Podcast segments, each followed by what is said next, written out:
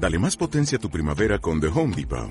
Obtén una potencia similar a la de la gasolina para podar, recortar y soplar con el sistema OnePlus de 18 voltios de Ryobi desde solo 89 dólares. Potencia para podar un tercio de un acre con una carga. Potencia para recortar el césped que dura hasta dos horas. Y fuerza de soplado de 110 millas por hora. Todo con una batería intercambiable. Llévate el sistema inalámbrico OnePlus de 18 voltios de Ryobi. Solo en The Home Depot. Haces más. Logras más evaluación educativa con el formato de la creación de un organismo que básicamente lo que plantean es hacer evaluaciones de carácter externo para regular o para tener datos sobre la calidad educativa en las escuelas de la ciudad de Buenos Aires. ¿Públicas y privadas? Exactamente, sí, sí, sí, sí.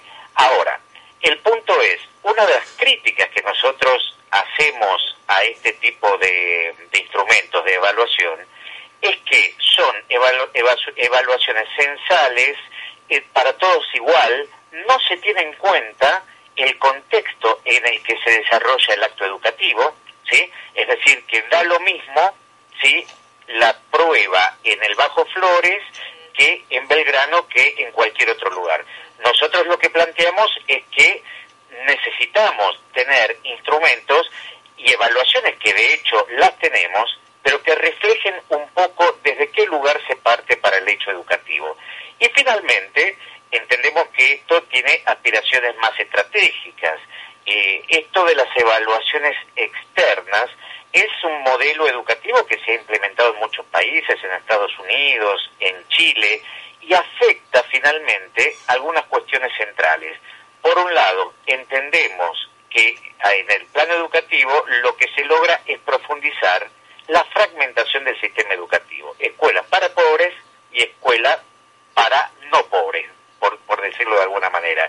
Y también afecta el régimen laboral docente, porque de acuerdo a esas evaluaciones estaría atado el salario de cada uno de los trabajadores. Con lo cual nosotros estamos perdiendo derechos ¿Cómo, ¿Cómo sería eso? No, no termino de entender. por ejemplo, en, en, Estados Unidos, en Estados Unidos se hacían o se hacen este tipo de pruebas sobre los alumnos, ¿sí? El resultado de, este, de las pruebas de un grado va a tener consecuencias sobre el docente, ¿sí? Y los resultados de la escuela va a tener un impacto en el financiamiento que el Estado brinde a cada una de esas escuelas. O sea, un mal resultado implica una baja a lo mejor en el presupuesto destinado para ese colegio. exactamente. Cuando la lógica nos tendría que llevar al revés, sería. Al revés. sí, quizás. Digo, o, no incidir por lo menos, o sea, que sea la pareja para todo el mundo. Exactamente. Entonces, después también, dentro de, eh, eh, eh, en un avance un poco más profundo, se vincula también el salario de los docentes como si fuera una fábrica, es la lógica de la productividad. ¿sí? Este, esto, más allá de la subjetividad que podemos tener las organizaciones sindicales, nosotros nos basamos en la experiencia de lo realizado en otros países. Esto se aplicó en Estados Unidos en la época de Bush y diez años después la ministra de Educación encargada de la aplicación de este tipo de evaluaciones pidió perdón públicamente a la comunidad estadounidense por los efectos que había tenido, que fundamentalmente fue la fractura y la fragmentación del sistema educativo. Los sectores más perjudicados fueron obviamente los sectores populares y los sectores con menos posibilidades de recursos de todo tipo. Jorge, ¿qué tal? Sofía Caram, te saluda, ¿cómo va? Para que quede claro, ustedes no es que están en contra de un sistema de evaluación, digamos, no es que ustedes no quieren que se evalúe o que no quieren que se evalúe la gestión docente o los resultados en sus alumnos. Eh, a ver, de ninguna manera. No, no, a ver, yo voy a ser claro, este, nosotros no podemos negarnos porque en principio eh, la evaluación la tenemos, ¿sí?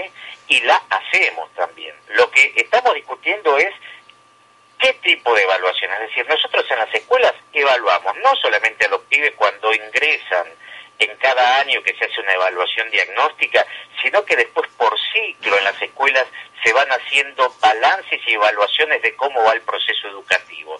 Acá lo que se está planteando es un proceso de evaluación que va a tener una vinculación directa con premios y castigos. ¿sí? Esto es lo que nosotros descartamos de plano. La segunda cuestión, las evaluaciones no pueden tener ese universal que todo da lo mismo. Insistimos en que hay que contextualizar la realidad de cada institución, la realidad de cada comunidad para poder tener una evaluación que realmente se acerque a la realidad. Esto no existe.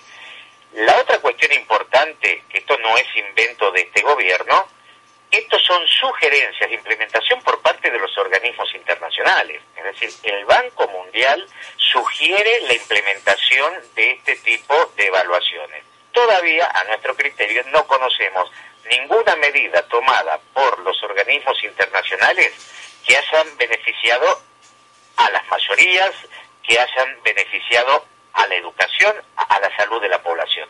No conocemos este, experiencias en ese sentido. Jorge, eh, los opositores a la creación del Instituto de Evaluación Docente, una de las cuestiones que marcan, sobre todo desde el Frente para la Victoria, eh, critican esta posibilidad de recibir financiamiento externo. ¿Cuál es la posición de ADEMIS sobre esta situación?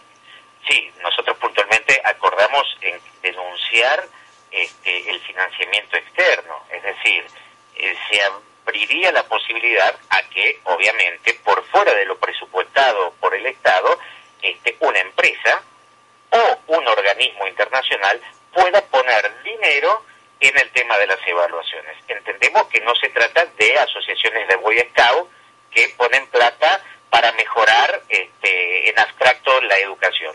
El que pone plata pone los objetivos de la prueba, pone los instrumentos, regula y controla un sistema educativo finalmente. Es decir, es un paso importantísimo para profundizar la privatización del sistema educativo. Estamos absolutamente en contra.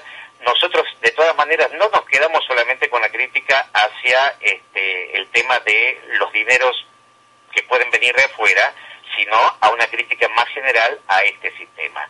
Esto se sacó este, de la primera versión de todas maneras, sigue abierta la puerta al ingreso de dinero a través de la figura de donaciones de personas jurídicas, ¿sí? Este, es decir, que esto fue el precio en todo caso de la negociación para obtener el PRO los, eh, los favores o los votos que mágicamente aparecieron por parte del bloque de Lunen, con la excepción de González Gas y este, el bloque de Ocaña. Clarísimo. Digo, Cabe destacar que Lunen y Ferraro, que es el jefe del bloque, hasta hace 10 días se manifestaba públicamente en contra de esta ley y ayer fue un fiel defensor de este proyecto que se convirtió lamentablemente en ley. Bueno, Jorge, pero lo habrá pensado bien y habrá pensado que era genial. Seguramente. Estamos de acuerdo con que la reflexión es un elemento interesante que puede modificar posiciones desde un lugar de absoluta honestidad intelectual. Seguro si lo entenderás vos como educador, digo, qué sé yo. Gracias por atendernos. Gracias, eh, gracias. Gracias a ustedes. Eh, Jorge Adaro, secretario general de ADEMIS. Bueno, ya es realidad este instituto, trae polémica, por cierto, vamos a seguir el tema de cerca.